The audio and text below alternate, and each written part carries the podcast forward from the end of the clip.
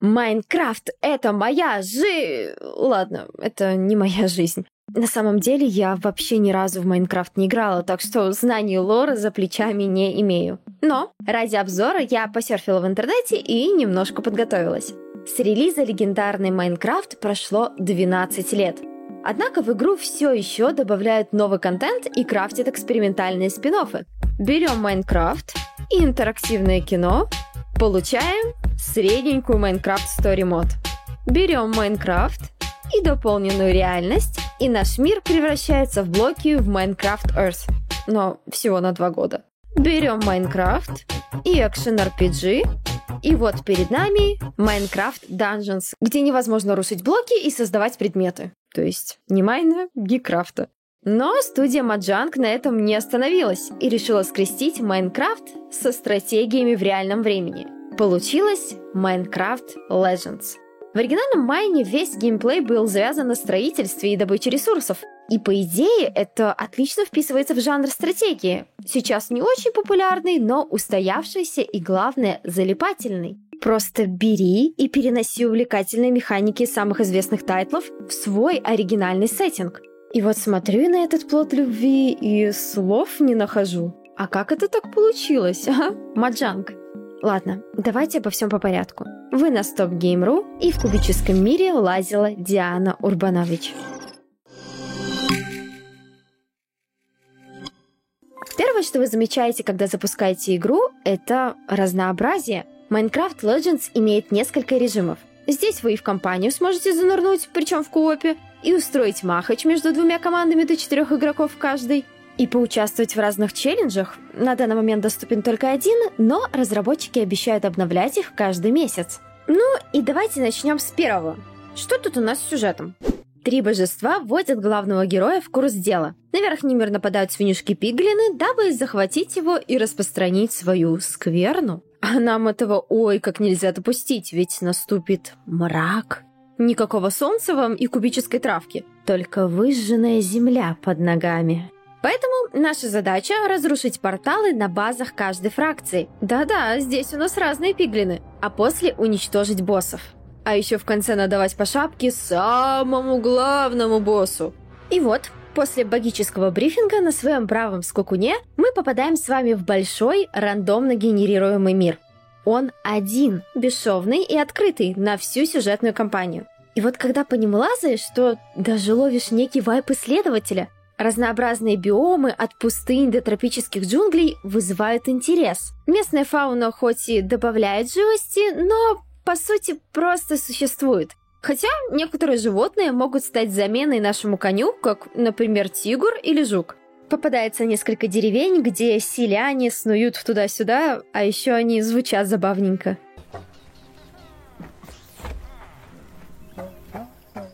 встречаются пиглинские базы, которые так и требуют своего разрушения. Однако агрессивные свинюшки могут ходить и вне своих гарнизонов. Мы можем встретить их почти в любом месте. Ну и классические вопросики на карте так и тянут к себе любопытного игрока. А еще куча разбросанных ресурсов, нужных для крафта мобов или сооружений. Большая часть ископаемых взята как раз из оригинального Майнкрафта. Алмазы, уголь, железо и красный камень. Так вот, бродишь ты с воодушевлением, бродишь, а через пару часов понимаешь, что в мире-то нет ничего особо интересного, и его открытость ничем не оправдана. Никаких вам тут дополнительных квестов или пещер с особенным лутом. Биомы не отличаются друг от друга геймплейно и с течением времени становятся лишь индикатором ресурсов. В защищаемых деревнях нечего делать, кроме как собирать дань селян в виде материалов для крафта. А за вопросиками прячутся голем или башенка, которые могут быть использованы в борьбе с пиглинами. Короче, увы и ах, просторный мир здесь способен удивлять исключительно в первый час игры. Да и нужен он только для добычи ресурсов.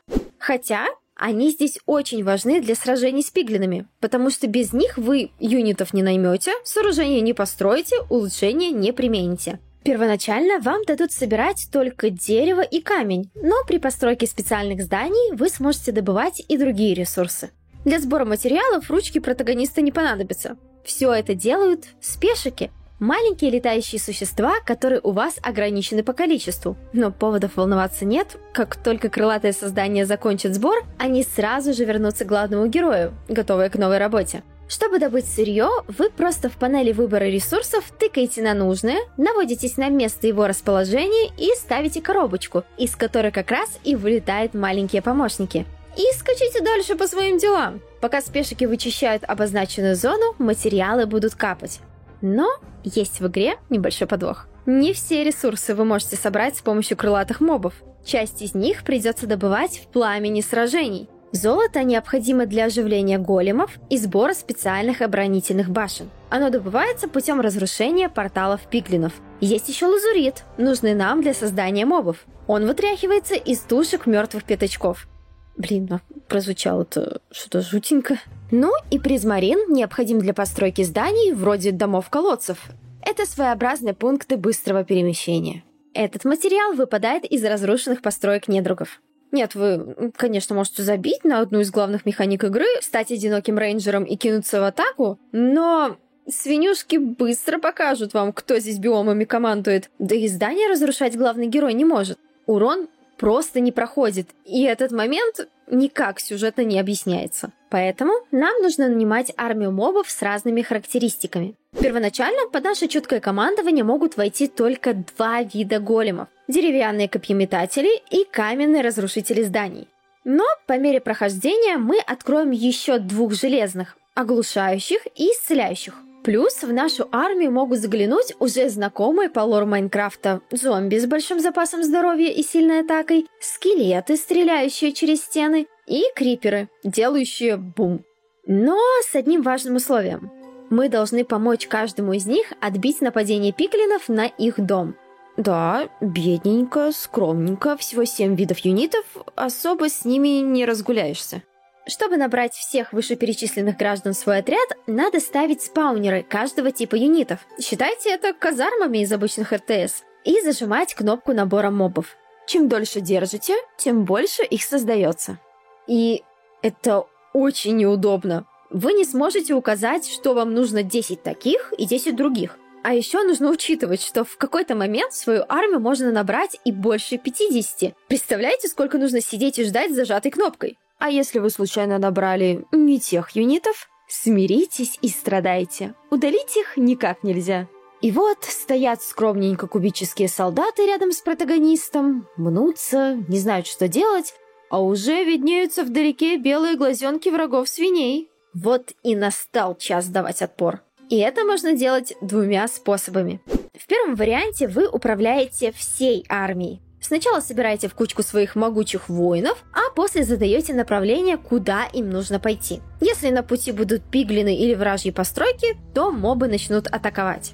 Второй вариант более точечный. Здесь можно управлять отрядом определенного вида. Организуйте сбор юнитов, затем зажимаете Ctrl, потом в выпадающее меню выбираете тип моба, например, только криперы или оглушающие големы, и указываете цель. И это отлично работает только на бумаге геймдизайнеров из Mojang. Потому что на практике со вторым вариантом жесть какие проблемы. Вот представьте ситуацию. У вас в разгаре штурм вражеской базы. Вы хотите часть кубических отправить на уничтожение построек, часть дальнобойных на возвышенность для обстрела сверху, а ближников месить толпы хряков. Чтобы все это провернуть, надо сначала зажать Ctrl, После убрать руку с мышки и стрелочками выбрать нужных юнитов. Далее положить ладонь обратно и, задержав левую кнопку мыши, указать объект для атаки. При этом вы находитесь в пылу сражения. Звучит вот так как-то вот чертовски неправильно. А еще иногда солдаты не слушаются ваших приказов и начинают тупо бить стоящих пиглинов. Отойти же на приличное расстояние, дабы ваш протагонист не получил по своей кубической голове, вы не сможете. Потеряете право направлять юнитов, так как радиус посыла приказов ограничен. Но не только наши мобы блещут разнообразием Minecraft Legends. Пиглины тоже. Они, как фракция в Дивергенте, делятся на три клана. Орда Спор, Орда Охоты и Орда Бастиона. Различаются скинами и особыми видами юнитов. Например, у охоты есть хряки, которые сворачиваются в клубок и сбивают с ног. Споры имеют солдат с ядовитыми гранатами, которые дамажат какое-то время, а бастионы щеголяют громилами с металлической рукой на цепи. Однако не особо-то эти вышеуказанные войны и роляют, ведь в основном пиглины просто пытаются задавить вас числом. Поэтому продумывать, каких мобов вам взять с собой или выстраивать тактику борьбы нет нужды. Стычки проходят примерно по одинаковому сценарию. Просто набираешь юнитов побольше и кидаешь в орды пиглинов. В общем, все очень простенько. Единственное, что более или менее друг от друга их отличает, это базы. У охоты много спаунеров пиглинов, споры находятся на возвышенностях и придется строить лесенки, а у бастионов немало стен и ворот. Днем противники менее агрессивные. Они не нападают на деревни, не строят новые аванпосты. Но как только наступает ночь, да-да, здесь есть динамическая смена суток, готовьтесь к суете. Одна из деревень будет атакована, и вам придется ее защищать. Ведь в противном случае вы просто не будете получать дополнительные ресурсы для крафта. Для обороны от свинюшек мы можем сооружать разные объекты. Рампы для преодоления препятствий, например, можно сделать мост через лаву, стены с воротами для ограждения, хижина плотника, которая будет восстанавливать поврежденные сооружения, несколько видов башен, краснокаменный метатель, что-то вроде баллисты, кидающейся взрывчаткой. Честно, просто forever in my heart. Отлично разрушает укрепленные базы, только пока перезарядиться, я успею за чаем сходить специальные ловушки, ну и всякие здания улучшения. Например, каменная кладка для укрепления стен или сооружение, дающее возможность оживлять големов. Опять же, как и с мобами, количество зданий для строительства не особо-то и большое. Не дает весь этот набор простора для придумок. И вот первые три часа, несмотря на скудность количества построек и юнитов, да и не особо удобного управления, игра действительно увлекает. Ты сидишь как на иголках, ведь твоя основная задача — снести все базы противника. И тут ты начинаешь штурмовать, убегаешь зализывать раны, а уже наступает ночь, и тебе нужно быстро смастерить оборонительные сооружения. Да еще успеть сформировать и армию для защиты. Что-то не продумал, можешь сказать селя ви населенному пункту. И вот ты хватаешься за голову, уходишь добывать ресурсы для сбора новой армии, дабы быстрее деревеньку-то отбить. Не успел защитить, потерял населенный пункт, и вот уже от досады хочется по столу постучать. Но потом останавливаешься, осматриваешь мир и начинаешь понимать, нет нужды отбивать эти села. Да, ты потеряешь источник ресурсов, но в открытом-то мире их достаточно. В связи с этим отваливается необходимость построек. Зачем деревню защищать, если ресурсов и так хватает? Окей, у нас есть колодец судьбы. Наша основная база, где тусуются боги. Может, ее надо обстраивать? Нет, и еще раз нет. Создавать там оборонительное сооружение тоже не имеет смысла. Пиглины просто сюда не суются. Не от кого базу защищать. Конечно, в самом конце главный босс что-то пытается сделать с колодцем, но даже в этот момент его не надо оборонять. Хелсбара нет. А дальше все становится только грустнее. Спустя 5-6 часов, когда всех мобов ты получил, все здания открыл, приходит осознание, что Minecraft Legends больше предложить-то тебе ничего и не может. Она однообразна. Все сводится к уничтожению аванпостов, обороне сел, а также фармингу ресурсов в мертвом открытом мире. 18 часов одного и того же. В копе ситуация немножко меняется. Все становится поживее, ведь теперь вы можете распределить роли между собой. Кто-то пойдет фармить ресурсы, кто-то зачищать аванпост. Но учитывайте, что мобы и материалы у вас одни на всех. И с одной стороны, это звучит даже интересно. Нужно грамотно распределить имеющихся солдат между вами, если вы попробуете разделиться. С другой стороны, может так случиться, что ваш сопартиец нечаянно или с какой-то целью отзовет вашу армию, и придется отступать. А вы уже почти заштурмовали базу. Обидно? Обидно. Ян просто стоит и флаг держит в руке. С гитарки гитарит. А. Кто стырил моих? Подождите, а Но все же хочу отметить, что такая фича с общими ресурсами и армией не встречается часто в стратегиях. Пусть решение и неоднозначное в итоге. Если же вам надоело рушить фиолетовые порталы, дабы спасти мир, то добро пожаловать в PvP. Можно как создать лобби самому, так и присоединиться к уже существующей игре. Геймеры делятся на две команды, максимум по 4 игрока с обеих сторон. В PvP мир тоже рандомно генерируется на каждую катку, только без деревень и големов, да и функцию выполняет ту же – сбор материалов для крафта. У каждой воюющей компании есть колодец жизни, который нужно защитить не только друг от друга, но и от пиглинов. И тут они тоже встречаются по фракциям. Охота, споры и бастион. Геймплей здесь не отличается от геймплея компании. И командование армией, причем юниты, как и в коопе, тут общие на всех, и строительство. А вот здесь последнее реально нужно. Если вы забьете на оборону, то противнику будет очень легко выиграть. Он наймет кубических и в одно лицо разрушит колодец жизни, что приведет к поражению. Между сопартийцами вы можете распределить обязанности. Кто-то пойдет ресурсы собирать, кто-то обустроит базу, кто-то разрушит аванпосты пиглинов, а кто-то пойдет в атаку на врагов. Вот в этом режиме игра раскрывается. Надо продумывать, каких мобов брать и как защитить свой колодец. Однако есть и значительный минус. Здесь нет чата. Вообще. Ни голосового, ни даже текстового. Так что с рандомами, ну, не знаю, из стен предложения стройте или телепатическую связь наладьте. Все продумано для вас. Да, здесь есть возможность отмечать на карте разные объекты для сокомандников, но... Серьезно? Вы думаете, что этого достаточно для слаженной игры? Ну, хотя бы мы можем услышать, что говорят те три божества в сюжетной кампании. Подвезли сюда русский язык с озвучкой. Тут можно было бы радостно бегать по комнате, маша ручками от радости, но... Конечно, не все же так хорошо, что вы тут разлакомились. Озвучку-то добавили. А вот нормально это уложить, уж извините. Фразы обрываются, наслаиваются одна на другую, и это происходит с первых секунд игры. Привет! Надеюсь, вы чувствуете себя хорошо. У меня в таких поездках всегда... Спасибо за то, что у вас хватило смелости прийти. Я, И действие. я есть знание. И продолжается до самого конца. Просто привет, просто как дела? I hope you're feeling okay. That kind of trip always upsets my stomach. Thank you for having the courage to come. I am Foresight. I'm action. and I'm knowledge.